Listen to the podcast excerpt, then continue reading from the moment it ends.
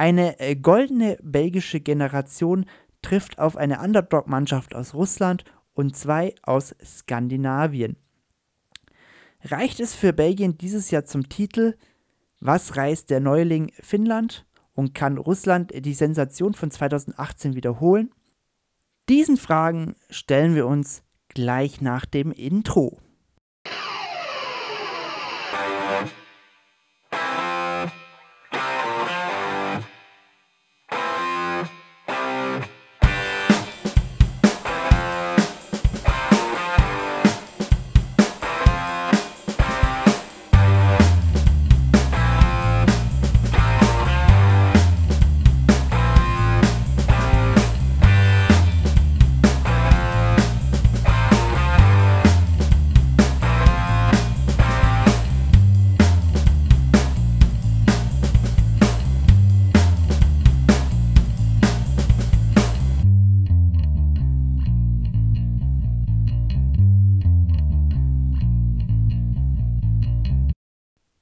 Damit hallo und herzlich willkommen zu einer neuen Folge des Sportnerd Podcasts. Mein Name ist Andreas.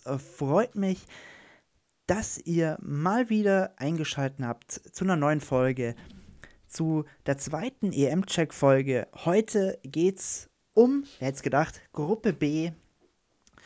Eine sehr interessante Gruppe auf alle Fälle. Das kann ich jetzt schon mal sagen. Bevor wir aber gleich mitten reingehen, ähm, noch ganz kurz äh, die Werbung für die äh, Social Media Accounts. Wenn ihr mitdiskutieren wollt mit mir zusammen, ähm, könnt ihr das ganz einfach tun. Etwa ähm, habe ich, ähm, hat der Sportnerd Podcast auf Instagram und Twitter einen Account. Da könnt ihr mir äh, eine, gerne eine Nachricht schicken. At Sportnerd TV lautet äh, der Name. Und wenn ihr schon dabei seid und vielleicht das gerade auch zum Beispiel auf Apple äh, Podcasts hört, dann lasst auch vielleicht noch eine kleine Bewertung da. Mit einem gerne fünf Sterne, wenn ihr wollt. Wird äh, gezwungen. Ähm, und ja, ich würde gar nicht so lange rumschweifen. Die letzte Folge war eh erst vor, ich glaube, 48 Stunden, also vor 24 Stunden, glaube ich sogar. Nehmen die ähm, jetzt ähm, morgen vor dem Gruppen B-Spieltag auf. Ihr werdet sie wahrscheinlich erst ähm, abends dann nach dem Spieltag dann hören können. Ähm, das hat leider zeitlich nicht ganz hingehauen und leider ist auch von den Spieltagsansetzungen immer so ein bisschen blöd, dass man halt äh, das wichtigste Spiel natürlich gerne am Abend spielen lassen spielen lässt. Und das ist leider einfach ähm, Italien zum Beispiel. Ähm, und nicht unbedingt zwingend halt äh, das, ja, das B-Gruppenspiel auf abends. Deswegen hätte das so oder so zeitlich nicht hingehauen. Ähm, Gruppe C kommt dann aber hoffentlich noch rechtzeitig davor noch raus. Ebenso die anderen Gruppen hoffe ich dann jeweils vor den jeweiligen Spieltagen dann noch ähm, fertig zu kriegen. Lass uns aber gleich anfangen, weil die letzte Folge war eh eine Stunde lang.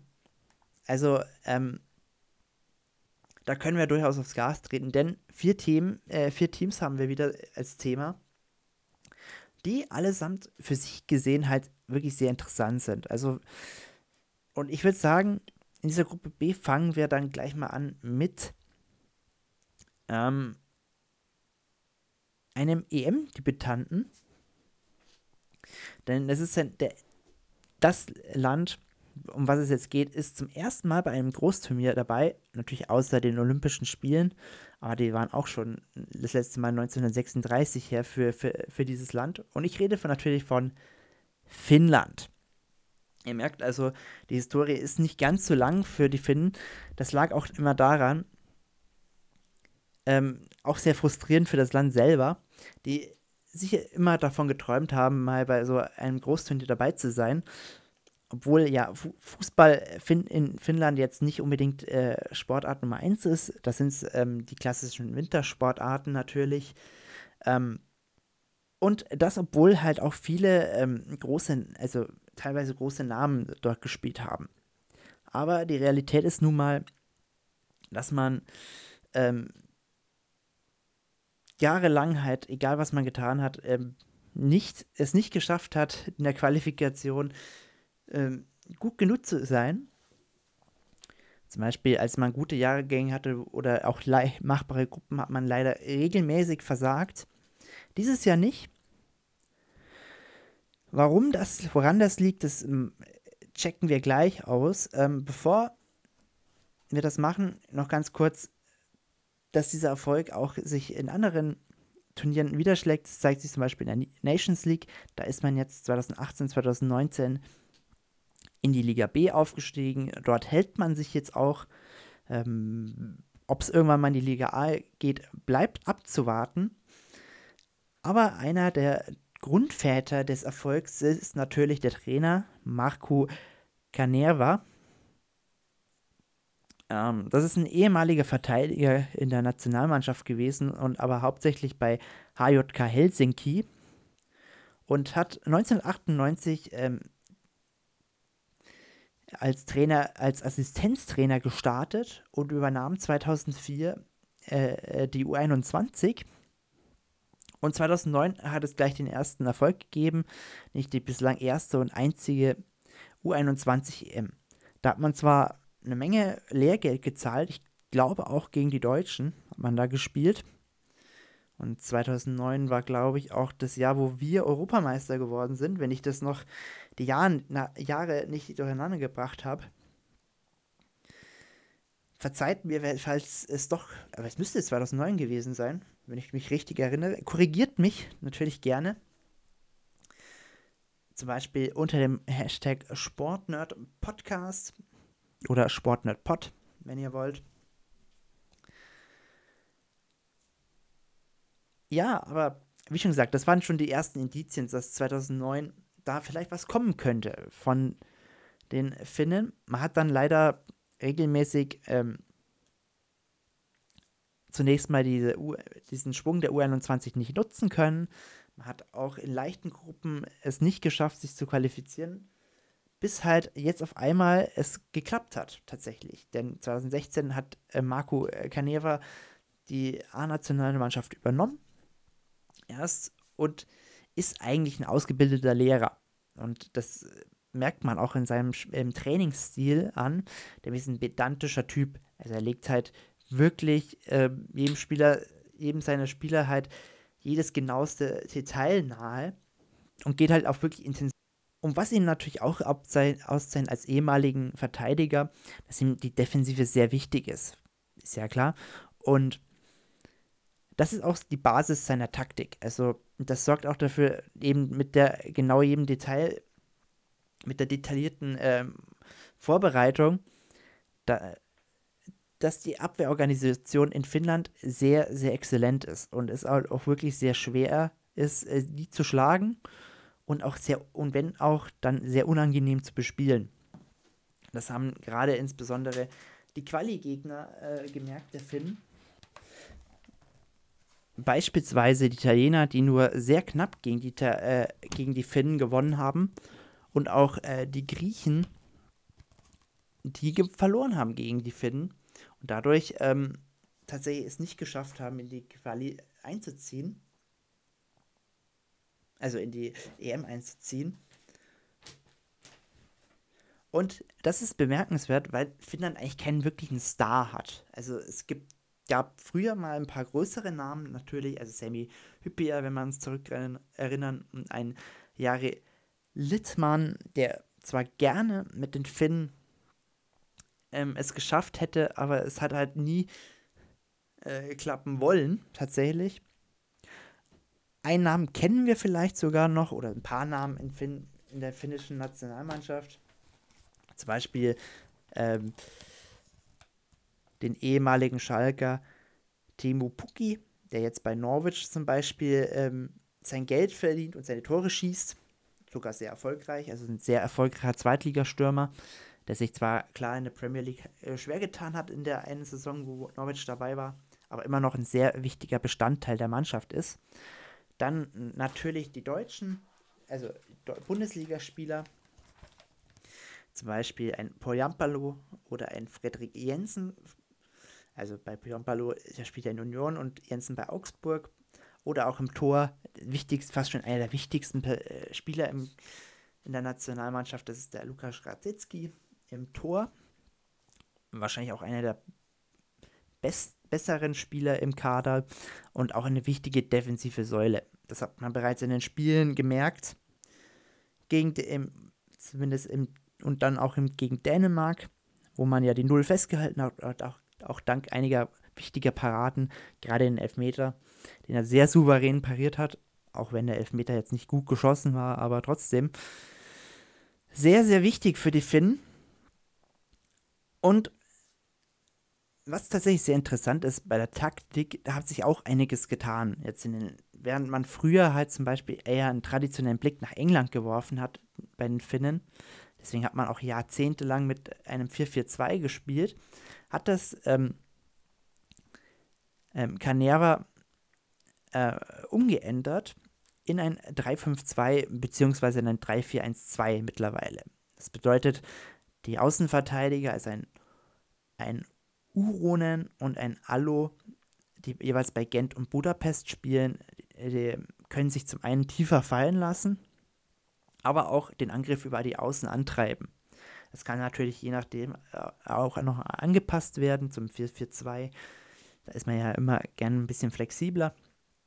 Aber grundsätzlich das System steht und das sorgt auch dafür, dass man mannschaftliche Geschlossenheit äh, auf dem Platz merkt. Das ist tatsächlich eine der großen Stärken der Finnen. Neben der taktischen Disziplin natürlich ähm, alles ähm, so genau wie möglich einstudiert.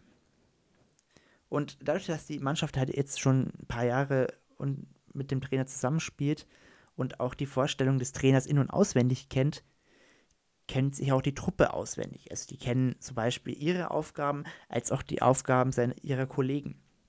Und dieses blinde Verständnis, was sich daraus entwickelt und der Teamgeist untereinander ist tatsächlich eine sehr, sehr große Stärke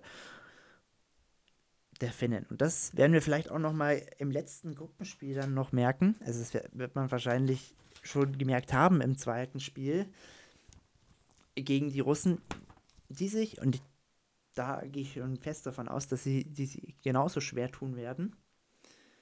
Ähm, da spielen sie gegen die Belgier. Die Belgier werden sich auch sehr schwer tun, auch wenn wahrscheinlich die individuelle Klasse der Belgier deutlich höher sein wird und sie das sehr wahrscheinlich klar gewinnen werden.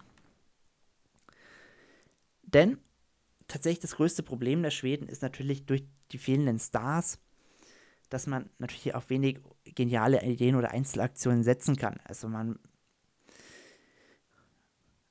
ähm, dadurch, dass halt auch wenige Spieler in den Top-Ligen sind, wie schon gesagt, ähm, die ich jetzt aufgezählt habe, sind entweder maximal halt ähm, zwar schon oberes Bundesliga-Niveau oder teilweise halt auch höheres englisches, also so Premier League, Zweitliga-Niveau, aber kein wirklicher Star dabei. Und bei dem Spieltempo und bei der Handlungsschnelligkeit, insbesondere Athletik und Cleverness, wird es halt dann auf Dauer, insbesondere in den K.O.-Runden, sollte es dahin gehen, was wie schon gesagt für die Finnen ein Riesenerfolg wäre, wird es wahrscheinlich sehr, sehr schwer mitzuhalten. Also wir dürfen sehr, sehr gespannt sein, wie die Finnen sich schlagen jetzt noch im weiteren Turnierverlauf. Ähm, mit dem Sieg ist durchaus einiges drin. Wie gesagt, man braucht ja so drei, vier Punkte wahrscheinlich. Ein Unentschieden gegen Russland wäre wahrscheinlich schon sehr hilfreich kann jetzt nicht, leider nicht sagen, wie schon gesagt, leider vor dem Spiel aufgenommen. Kann ich leider nicht sagen, wie es jetzt ausgegangen ist. Warten wir es ab, aber selbst dann ein Punkt gegen den letzten Gruppengegner gegen Belgien würde wahrscheinlich den Finnen schon enorm weiterhelfen. Mal abwarten. Ja, der direkte äh, Gruppengegner war natürlich, ist natürlich Dänemark. Und das ist tatsächlich ein sehr, sehr, ja, auch im Nachhinein noch sehr kontroverses Thema, diese, dieses Spiel und wird wahrscheinlich auch als eines der schwarzen Tage der EM-Geschichte, einer der schwärzesten Tage der EM-Geschichte eingehen. So viel ist dazu, das ist schon mal wahrscheinlich sicher. Auch wenn jetzt Schlimmeres ähm, ähm, verhindert wurde. Ich denke mal, viele wissen, was äh, haben vielleicht mitbekommen, was passiert ist. Dazu werde ich, na doch, jetzt können wir ruhig jetzt schon erwähnen, was in dem Spiel zwischen den Finnen und Dänen passiert ist. Da ist nämlich einer der Spieler, nämlich Eriksen, nämlich Christian Eriksen, ähm, ähm, mitten am Ende der ersten Halbzeit zusammengebrochen. Hatte wohl einen Herzstillstand, so wie es hieß. Und nur wurde nur dank einer schnellen ersten Hilfe ähm, wieder beatmet und wieder, jetzt ist er ähm, wieder im stabilen Zustand tatsächlich. Ähm, Habe ich auch was auf Twitter dazu geschrieben. War ich sehr, sehr froh, dass es ihm tatsächlich den Umständen entsprechend ähm, gut geht. Hätte komplett anders, hätte auch ganz anders aussehen können. Deswegen auch hier von meiner Stelle natürlich auch eine gute Besserung, dass wir ihn schnell wieder auf dem Platz sehen können, tatsächlich.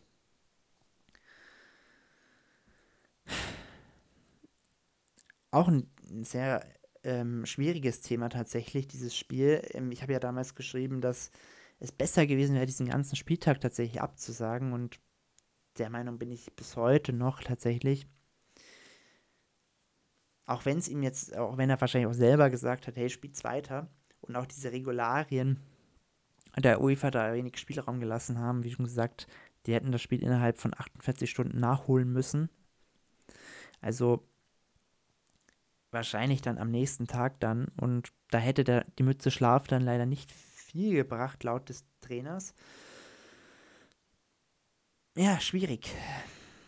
Schwierige Situation. Was natürlich auch einem wieder zeigt, wie eng getaktet diese M ist, dass man zu solchen Maßnahmen greifen muss. Was sehr schade ist. Ähm, könnt ihr euch vorstellen. Absolut abartig teilweise. Also wirklich muss abartig nennen, dass man, was man den Spielern abverlangt eigentlich. Aber die Dänen machen weiter, haben aber Gott sei Dank auch deutlich Kritik geäußert gegenüber diesen Regularien. Ähm,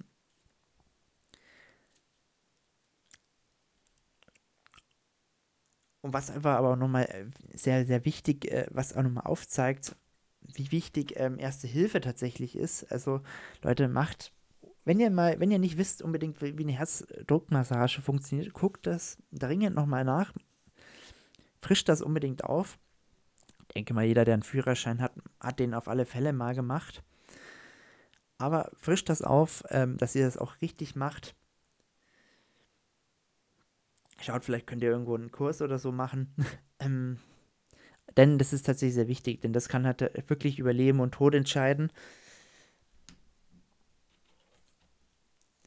Das ist so mein Appell an euch. Aber zu, nur so kurz dazwischen gegrätscht. Also nochmal ganz kurz zusammengefasst. Hoffentlich sehen wir Herr Christian Eriksen schnell wieder auf dem Fußballplatz und auch wieder mit voller Gesundheit.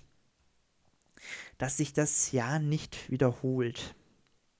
Auch hoffentlich nicht mehr auf einem Fußballplatz. Würde ich mir am liebsten wünschen. Ist natürlich leider, leider nur Vater, Wunsch des Vaters Gedanken. Und macht einen, macht bitte einen Erste-Hilfe-Kurs, wenn ihr ihn noch nicht getan habt. Oder nicht mehr wisst, wie eine, zum Beispiel eine Herzdruckmassage funktioniert. Ist ernst gemeint. Kommen wir zum Thema zurück, nämlich die dänische Nationalmannschaft. Denn seit 1984 ist die dänische Nationalmannschaft ein regelmäßiger Gast der EM. Gut, außer 2008 und 2016, da hat man sich beide Male nicht qualifizieren können. Besonders sticht aber raus das Jahr 1992, wo man quasi als Nachzügler sensationell gegen unsere Nationalmannschaft ähm, neun, äh, Europameister wurde. Was danach daraufhin noch folgte, wurde das ähm, war der Confed Cup Sieg 1995, also so ziemlich die goldene Ära der Dänen. Wenige Jahre später kam es dann auch nochmal ähm, zu einem der größeren, größten Erfolge der WM, wo man zwar auch äh, öfters mal gefehlt hat, ähm, wo halt einfach die Lücken größer sind als bei, jetzt bei der EM, aber 1998 war der größte Erfolg mit dem Viertelfinale und zuletzt war man 2018 im Achtelfinale bei in Russland konnte man sich qualifizieren. Auch in der Nations League ist man sehr erfolgreich momentan. Da ist man in der Liga A Zweiter geworden. Hat zwar nicht für das Final Four im Herbst gereicht, aber dennoch für das kleine Dänemark ein sehr großer Erfolg. Und äh, dieser sportliche Erfolg ist auch momentan sehr wichtig in sehr unruhigen Zeiten im dänischen Verband. Auch jetzt ein Erfolg in der Nationalmann mit der Nationalmannschaft, trotz ähm, der Erkrankung. Denn die unruhigen Zeiten sind halt jetzt schon seit ein paar Jahren äh, der Fall. Einen hat es erstmal Streit der Profis wegen der Prämien gegeben, sodass man sogar, äh, da, da, sodass es dazu geführt hat, dass die äh, Profis nicht angetreten sind und man mit Amateuren spielen musste. Danach gab es auch nochmal Trainer mit, Ärger, mit dem Trainer, äh, also Ärger mit dem Trainer. Dazu gleich nochmal mehr. Und als wäre das nicht schon genug ge gewesen, hatte man natürlich auch noch einen Corona-Ausbruch. Also sieben Spieler plus den Trainer hat es erwischt, sodass man halt wirklich Reservisten kurzfristig nachnominieren musste. Und auch die kommende WM in Katar wird in Dänemark tatsächlich sehr kritisch gesehen und man hätte sich jetzt zum Beispiel vom, vom Verband ein klares Statement gegen äh, den Ausrichter äh, gewünscht, also zumindest klare Kritik gegen den Ausrichter gewünscht. Ja, aber weil ich gerade kurz vor allem, also man merkt, also wie wichtig tatsächlich ein bisschen Entspannung wäre im dänischen Verband. Und das soll natürlich der Trainer herbeiführen, nämlich Kaspar Hjulmand, der natürlich selber ähm, nicht ganz unschuldig ist jetzt an dieser Unruhe im Verein, denn der sollte eigentlich erst nach der EM anfangen. Das wurde schon im Sommer 2019 äh, bekannt gegeben, weil man damals begründet hat, dass man einen Neuanfang mit anderer Philosophie anfangen will, äh, ähm, anfangen möchte, also einen Neuanfang einleiten möchte. Der ehemalige Trainer, also der vorherige Trainer Age Hareide, war da tatsächlich sehr überrascht über dieses Statement und natürlich bitter enttäuscht. Hätte gerne weitergemacht. Dennoch hat er sie halt trotzdem noch zur Endrunde geführt. Dennoch, ähm, aufgrund jetzt eben der Pandemie äh, und der, der, Verschiebung, war er dann nicht mehr Trainer der dänischen Nationalmannschaft, sodass Hjulmand äh, die Mannschaft nun in, zur EM führen durfte. Und der hat tatsächlich große, klare Vorstellungen und Ziele. Also, es ist ein groß denkender Idealist tatsächlich und ein begeisterter Offensivfußballer. Tatsächlich hat er sich die Ideen von Cruyff und Morten Olsens abgehört. Was der Cruyff für Fußball ist, können wir ja gerne mal in einer anderen Folge erklären. So, davon hat er sich inspirieren lassen und das hat eben schon mal 2012 bei Nordjylland die Meisterschaft und den Champions League Einzug eingebracht. Also wirklich sehr sensationell. Allerdings hat das auch schon mal nicht funktioniert. Äh, manche Mainzer-Fans werden sich vielleicht an diesen Trainer, diesen dänischen Trainer erinnern. Und auch mit Anderlecht konnte er sich damals, wollte er eigentlich nach einer kurzen Rückkehr nach Dänemark ähm, weitermachen. Da kam es aber zu keiner Einigung. Und was tatsächlich in seiner Umsch was schon mal in seinem Neuanfang ähm, eingeleitet wurde, dass halt eine clevere Mischung zwischen den Routiniers und ausstrebenden Talenten tatsächlich vorherrscht. Allen voran natürlich ähm, der Keeper äh, Kaspar Schmeichel von Leicester City vielleicht bekannt, ist einer der wichtigen Schlüsselfiguren der Dänen. Er ist nämlich in der Führungspersönlichkeit mit Siegermentalität. Genau vor ihm ähm, zusammen leitet mit äh, Simon Kehr leitet er dann äh, die Verteidigung in Dänemark, der ja bei vielleicht noch vom Wolfsburg bekannt ist, ist jetzt bei AC Mailand und hat eine sehr, sehr gute Saison gespielt. In der Offensive, und das ist ähm, natürlich jetzt äh, tragisch für die Dänen, ist ähm, Christian Eriksen ein sehr, sehr wichtiger Bestandteil. Er ist nämlich der Dreh- und Angelpunkt der dänischen Mannschaft. Und nach dem Zusammenbruch müssen ihn jetzt halt Heuberg und Delaney, die eigentlich ähm, ihm unterstützen, es alleine irgendwie hinkriegen.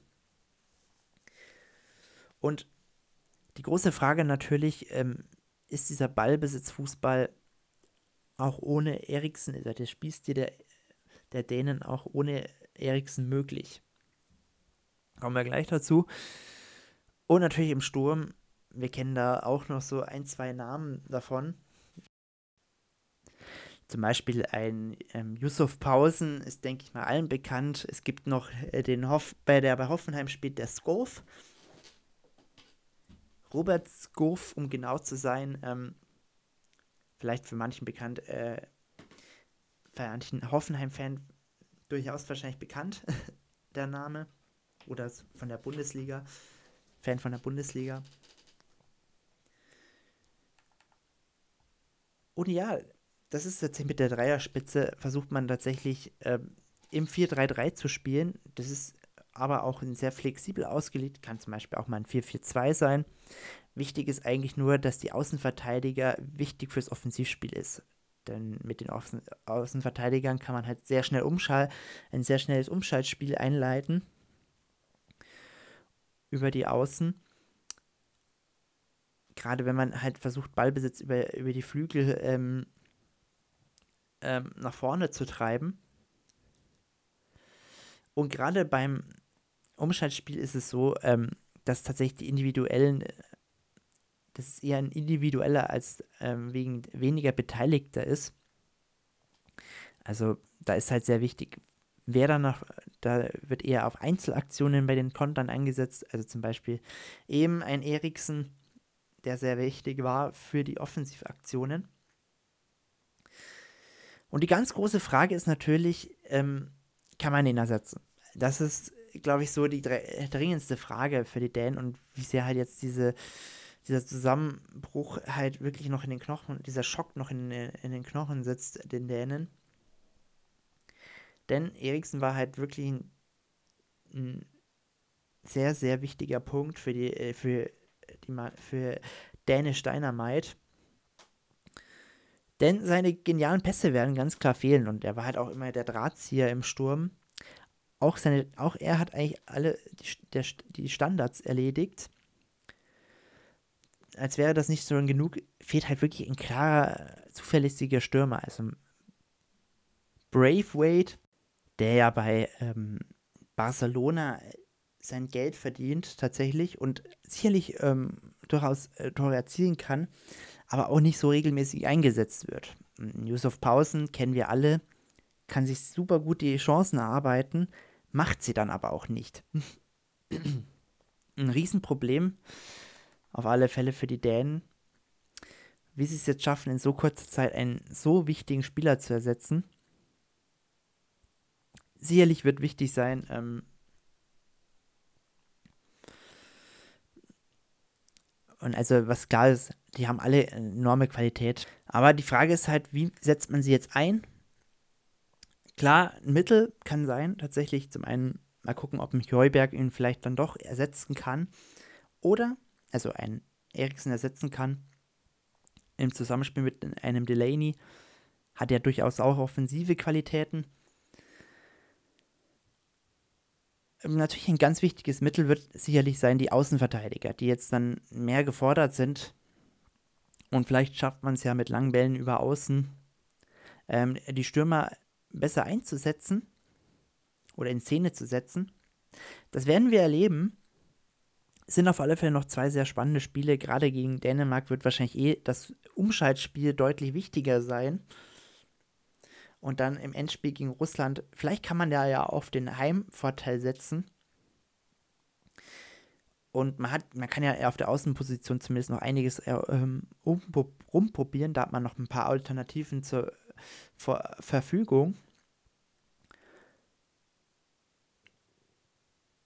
mal gucken. Also das wird noch sehr, sehr spannend. Ich, ich schreibe die Dänen noch nicht ab, trotz dieser ja, Niederlage gegen Finnland. Macht, das wird natürlich sehr schwer machen. Aber da ist noch auf alle Fälle eine Menge möglich. Ebenso viel möglich ist noch bei den Russen. Auch wenn sie jetzt klar gegen die Belgier verloren haben im Eröffnungsspiel. Spielen jetzt noch gegen die zwei Skandinavier zumindest zum Zeitpunkt der Aufnahme, ich erwähne es immer wieder, sorry dafür. Und die Russen sind eigentlich eine relativ erfolgreiche Nation, zumindest noch unter ähm, UdSSR-Zeiten. Da war man sogar 1960 Europameister und dann auch noch viermal dabei. Und seit 18, 1988 ist man sehr regelmäßig dabei. Zumindest bei den Europameisterschaften. So war man 2008 beispielsweise im Halbfinale und sogar 1956, 1988 Olympiasieger. Klar, noch unter Sowjetunion Zeiten damals. Aber bei den äh, Weltmeisterschaften war man tatsächlich vier von sieben Mal dabei, jetzt unter russischer Flagge. Und natürlich der größte Erfolg war 2018 bei der Heim-WM das Viertelfinale. Da hat man es ja auch geschafft, im Achtelfinale, Achtelfinale die Spanier rauszuschmeißen. In der Nations League ist man momentan zwar in Liga B nur, was äh, den ho hohen Ansprüchen der Russen vielleicht nicht unbedingt äh, entspricht. Aber man muss vor allen Dingen eines erwähnen, der aktuelle Trainer der Russen, Stanislav äh, ist wahrscheinlich, gilt als mittlerweile einer der erfolgreichsten äh, russischen Trainer der Neuzeit oder des Landes. Und das gerade im Vergleich zu äh, Trainerlegenden wie ein Capello oder ein Hidding ist das schon sehr überraschend. Aber wenn man sich seine Arbeit ansieht, ist das, ist das vielleicht gar nicht mal so überraschend, denn das passt tatsächlich sehr, sehr gut äh, zu der Ausgangs-, äh, zu den russischen äh, Nationalmannschaft. Denn für ihn ist ganz tatsächlich sehr wichtig äh, die Vorbereitung. Und das macht für ihn das Entscheidende aus in einem Fußballspiel. Wer ist vorbereitet und wer ist nicht vorbereitet. Ähm, für den ehemaligen Torwart von Dresden und Wacker Innsbruck da ein, denn er geht halt wirklich sehr analytisch vor, bei, zum Beispiel bei der Auswahl der Spieler und bei der Spielvorbereitung tatsächlich. Und er wird sich wahrscheinlich auch bei den einzelnen Turnieren wirklich genau, sehr genau überlegen, wen er alles mitnimmt. Klar hat er bei manchen Positionen jetzt nicht unbedingt die Qual der Wahl. Aber er versucht tatsächlich immer so das beste Team zusammenzustellen für, für das Turnier und halt auch wirklich den bestmöglichen Fußball mit den Spielern zu spielen, die er hat. Das ist in Russland tatsächlich jetzt nicht unbedingt ähm, ein Star-Ensemble, Ensemble, was er zur Verfügung hat. Und was natürlich klar ist, dass er einen sehr pragmatischen Stil spielen lassen muss. Was aber tatsächlich für ihn sehr, sehr wichtig ist, halt eben der enorme Blick auf Details. Und das ist tatsächlich sehr das muss man ihm lassen, tatsächlich. Das hat er bei der WM 2018 gezeigt, was das ihm einbringen kann. Dennoch, nach der WM 2018 äh, steckt die Mannschaft halt mitten im Umbruch. Und es gibt halt wirklich sehr wenige wirklich Leistungsträger noch, da ja insbesondere der russische Fußball so ein bisschen, mh, hm, ein bisschen abgefallen ist in den letzten Jahren. Insbesondere in Alexander Golovin von Monaco ist halt wirklich einer der wenigen Leistungsträger noch. Der war aber allerdings halt wirklich lange verletzt. Auch noch ähm, in der russischen Liga vielleicht bekannt ist Mario Fernandes, linker Verteidiger. Und Arthur Arthur Üm, ähm, Chiuba, Chiuba, er ist ein Stürmer. Und tatsächlich muss er halt wirklich sehr improvisieren, also insbesondere auf der Verteidigerposition. Da hat er wirklich, man ist halt wirklich froh, wenn man halt einen guten Innenverteidiger findet in Russland. Dennoch hat die russische Mannschaft durchaus Stärken. Und das haben sie in den Quali-Spielen gezeigt, wo sie beeindruckend äh, abgeliefert haben. Tatsächlich. Wo sie dann zum Beispiel sich in der Gruppe gegen Schottland durchge Schottland und Zypern durchgesetzt haben. Ist zugegebenermaßen jetzt nicht unbedingt die schwerste Gruppe in der EM-Quali. Aber dennoch ähm, hat man gerade mit ähm, dem Pressing und den Zweikämpfen im Mittelfeld immer wieder dafür, äh, dafür gesorgt, dass es sehr unangenehm ist, gegen die Russen zu spielen. Das hat man auch bei der WM gesehen. Und ähm, gerade diese mentale Gefestigkeit, gerade bei, äh, insbesondere bei Rückschlägen, ist so wichtig für die Russen. Und was natürlich sehr, was natürlich wahrscheinlich noch viel wichtiger ist für den und für den Spielstil von Tschetschesow, ähm, diese taktische Flexibel äh, Flexibilität. Dass egal wer kommt, dass man tatsächlich ähm, auch die Taktik äh, anpassen kann, ähm, sodass man halt die Stärken maximal ausnutzen kann. Eine Stärke zum Beispiel ist halt ähm, die Fernschüsse, die die Stürmer durchaus drauf haben in Russland. Da wird man da wird es tatsächlich sehr schwer werden, die Russen, die ich tippe mal sehr wahrscheinlich in die K.O.-Runde dennoch einziehen, trotz der Niederlage gegen die Belgier. Und weil gerade auch der Heimvorteil mal wieder, ähm, ja, ich komme jede Gruppe immer wieder auf diesen Heimvorteil zu sprechen, die die Russen tatsächlich zweimal zumindest haben oder zu dem Zeitpunkt hatten. Dennoch muss man ganz klar ansprechen, warum es wahrscheinlich nicht ein weiteres Märchen der Russen geben wird, denn man muss klar ansprechen, die Russen haben klare Schwächen. Also klar, äh, sie haben schlimme Abwehrprobleme, also insbesondere bei Standards merkt man doch die fehlende internationale Klasse und Erfahrung an. Und auch die mangelnde Effizienz ist ein Riesenproblem in Russland. Gerade diese letzten Pässe sind immer wieder ähm, ein Genickbruch für die Russen. Und jetzt auch, wir haben es ja vorhin angesprochen, mit äh, Golovin ist tatsächlich ein, äh, einer der wenigsten Leistungsträger, lange, der lange verletzt war, wo nicht klar ist, ob er jetzt fit ist und ob er in Form ist.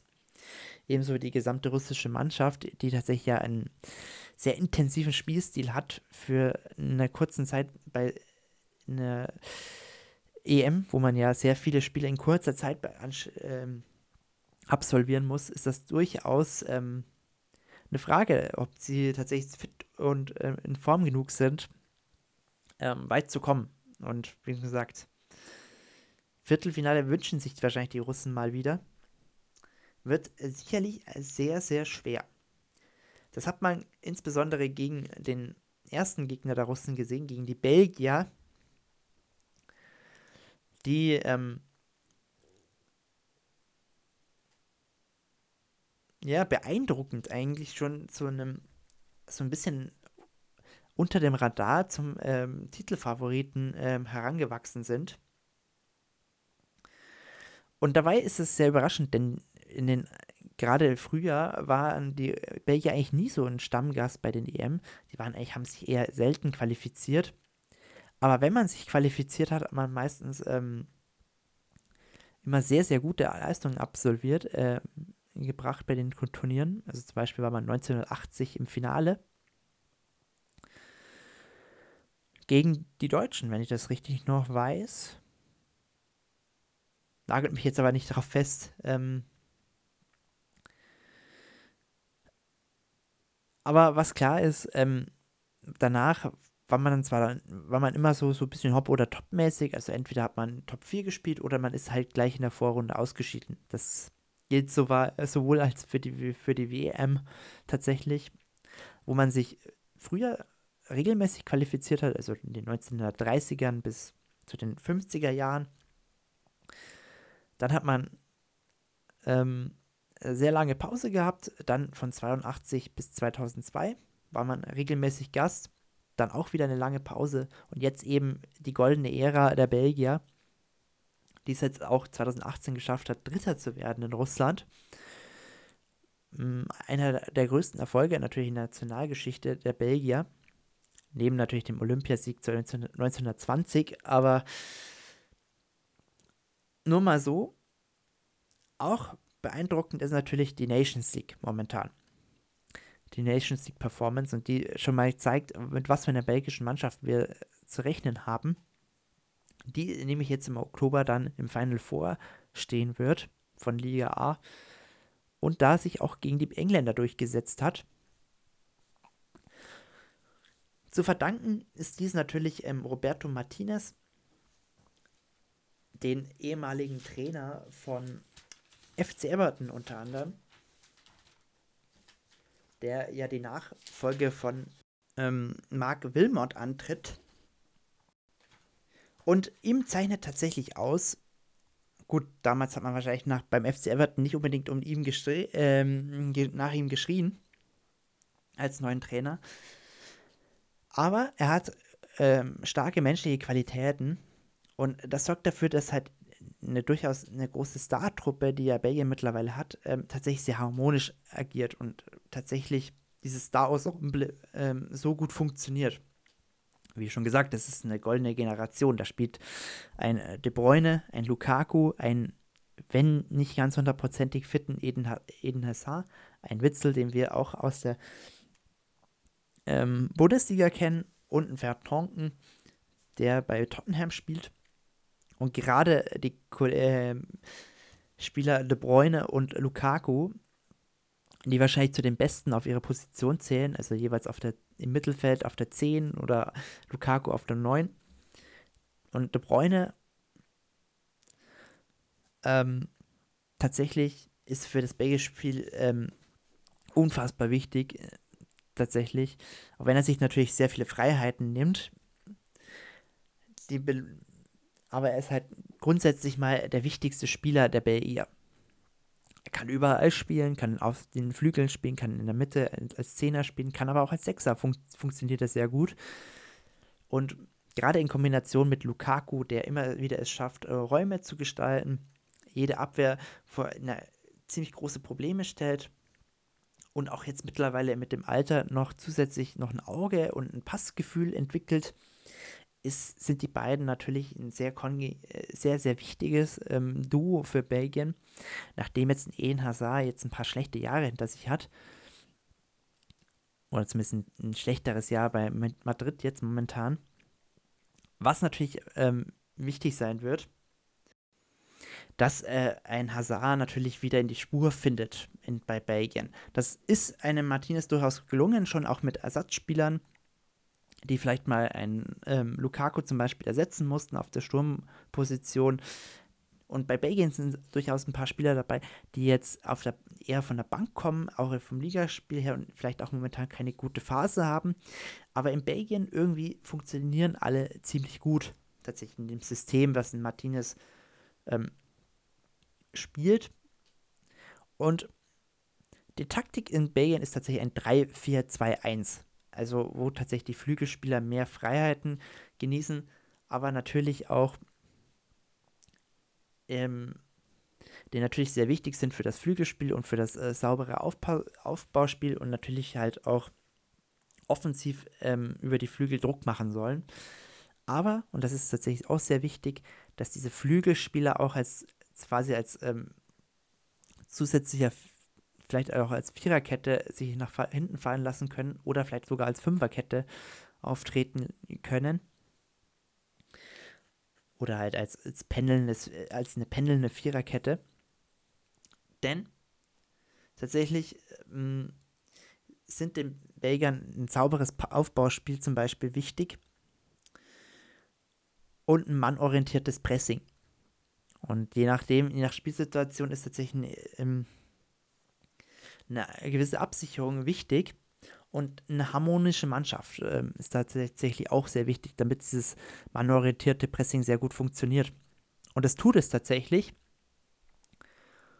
Und obwohl dieser Kern gut funktioniert, sind trotzdem noch immer Alternativen da. Und tatsächlich auch das Umschaltspiel ist sehr schnell und kann tatsächlich auch mit einem Distanzschluss äh, gerne auch mal abgeschlossen werden, denn es sind auch viele gute Distanzschützen in Belgien dabei. Und als wäre das nicht noch genug, hätte, hat man tatsächlich auf der Torhüterposition mit ähm, einem Courtois den ähm, Stammkeeper bei Real Madrid, auch einen Mann dabei, den ich zwar jetzt nicht als den besten Torwart äh, in Europa ansehe, aber wirklich der halt zu dieser, diesen Top-Jungs, äh, Top-Torhütern gehört. Die große Frage ist natürlich aber noch, wie geht es jetzt einem Hazard, wie geht es einem Witzel auch noch, der ja auf der 6 sehr wichtig ist. Und gerade auch in, im Defensivbereich ist ein Witzel unfassbar wichtig zur Absicherung. Und ähm, natürlich auch im offensiven Bereich, denn es geht sehr wenig über das Zentrum leider bei, bei Belgien. Meistens immer nur entweder über die Außen oder halt in Kombination halt über De Bruyne. Und da hat man auch im Zentrum große Strukturprobleme und da wird halt ein Witzel extrem wichtig sein. Denn die Verteidigung, und das ist ein Riesenproblem bei Belgien, die ist langsam und alt, um es mal krass zu formulieren. Das bedeutet, bei, besonders bei einer ballorientierten, beim Ball, äh, mannorientierten Pressing, da gibt es natürlich sehr wenig Absicherung für die Innenverteidiger. Das ist ein sehr riskantes Spiel, ein sehr riskanter Spielstil. Und man ist halt auch dann sehr anfällig gegen robuste, also wirklich kämpferische äh, Kontermannschaften. Und dieses 5-4-1 tatsächlich, also dieses defensive System, das ist eher so, das funktioniert so semi tatsächlich. Also es was sehr häufig tatsächlich passiert, dass halt ein Sechser zum Beispiel frei vor der Abwehrkette auftaucht oder dass mal an den Seiten eine Unterzahlsituation passiert. Das wird tatsächlich die große Frage sein, wie sie das 5-4-1 zum Beispiel gegen Frankreich ähm, sinnvoll umsetzen können oder da, ohne dass sie halt jetzt äh, zum Beispiel oder dass sie in einem Ballbesitzspiel jetzt nicht in einen schnellen Konter laufen, das sind natürlich die großen Fragen in Belgien, denn grundsätzlich sind die Belgier ein großer Turnierfavorit. Da müsst ihr euch den Kader anschauen, da müsst ihr spielen, sehen, wie, wer da spielt und wie sie zusammenspielen. Das ist einfach beeindruckend. Das hat auch das 3-0 gegen Russland ge gezeigt. Ja, war 3-0, Entschuldigung. ähm, dass diese Mannschaft tatsächlich auch titelreif ist. Natürlich die Frage, ähm, wie kriegt man die Defensive in den Griff? Und gerade die große Frage ist jetzt natürlich, wer ist die große Nummer 2 in dieser Gruppe? Russland hat jetzt in den zwei Spielen den Heimvorteil gehabt, aber man hat auch gemerkt, die Qualität, die fehlt. Und ähm, das haben sie jetzt, war jetzt das hat man halt klar jetzt gegen ähm, Belgien gesehen. Das haben sie bei der WM zwar jetzt ähm, vertuschen können, großartig, aber es geht ja dann noch im letzten Spiel gegen Dänemark. Und jetzt, ähm, und, die, und die haben ja dann ähm, das Heimspiel auf ihrer Seite, wo auch die Frage ist, ähm, jetzt ohne Eriksen und mit, mit dem Schock natürlich in die kurze Zeit, ähm, wie verdaut man das? dass man tatsächlich jetzt im zweiten Spiel gegen Belgien, ähm, was sehr wichtig sein wird für die Dänen tatsächlich, ähm, wenn man jetzt mit einem Unentschieden zum Beispiel jetzt einen großen Achtungserfolg erzielen könnte, was ich ehrlich gesagt nicht glaube, aber was noch sehr, sehr spannend wird, denn die Dänen sind natürlich noch nicht raus, auf gar keinen Fall. Auch wenn natürlich die, die Niederlage gegen Finnland ein enormer Rückschlag war. Und für die Finnen selber, ähm, klar, kann jetzt nicht sagen, wie jetzt das Spiel gegen Russland abgelaufen ist. Aber es ist schon mal klar, ein dritter Platz ist auf alle Fälle möglich. Auch mit drei Punkten. Frage ist natürlich, mit einer starken Defensive kann man vielleicht sogar ähm, Belgien vielleicht auch ein bisschen ärgern. Und wie schon gesagt, die Tordifferenz wird sehr wahrscheinlich wichtig werden für die Finnen. Das werden wir alles feststellen. Ich glaube zwar, dass die Dänen, die Dänen sollte man noch nicht abschreiben unbedingt glaube zwar, dass die Russen tatsächlich Zweiter werden in dieser Gruppe, wenn auch knapp. Aber wird auf alle Fälle noch spannend. Aber, und die Dänen schreibe ich auch noch nicht ab. Also die kommen, die kommen nochmal, die werden es auf alle Fälle nochmal probieren. Was ich auch noch, was ihr hoffentlich noch nicht abschreibt, ist ähm, den EM-Check, der morgen so schnell es geht wieder zurückkommt. Ich hoffe schon morgen Mittag, kurz vorm ersten Spiel, denn es ist wie immer, dass äh, Gruppe C tatsächlich morgen anfängt. natürlich mit Ukraine gegen Nordmazedonien. Und da versuche ich tatsächlich die Folge schon vorher fertigzustellen. So, hoffentlich um 14 Uhr mal gucken, vielleicht sogar noch ein bisschen früher. mal schauen. Dann machen wir Gruppe C morgen, vielleicht auch noch Gruppe D, mal gucken. Und sage bis dahin, bis zur nächsten Folge. Bis dann und ciao.